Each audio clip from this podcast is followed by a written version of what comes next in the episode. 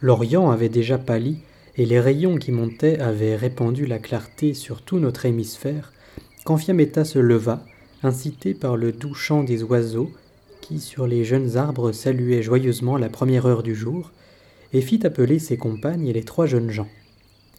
D'un pied léger descendu vers la campagne, dans la vaste plaine, sur les herbes humides de rosée, jusqu'à ce que le soleil se fût élevé, elle se promena en leur compagnie, devisant ensemble de choses et d'autres.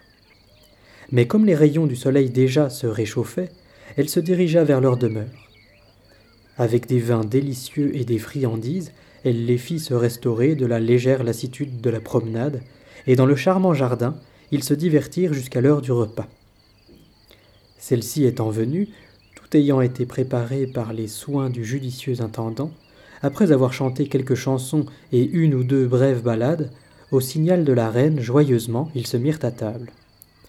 Une fois le repas terminé paisiblement et en gaieté, selon l'usage qu'ils avaient établi de danser au son des instruments et tout en chantant, ils firent quelques tours de danse.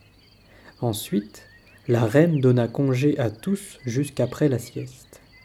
Quelques-uns allèrent se reposer et d'autres restèrent au beau jardin pour s'y distraire. Mais l'heure de nonne à peine passée, comme il plut à la reine, c'est là qu'ils se réunirent auprès de la fontaine, suivant leur habitude.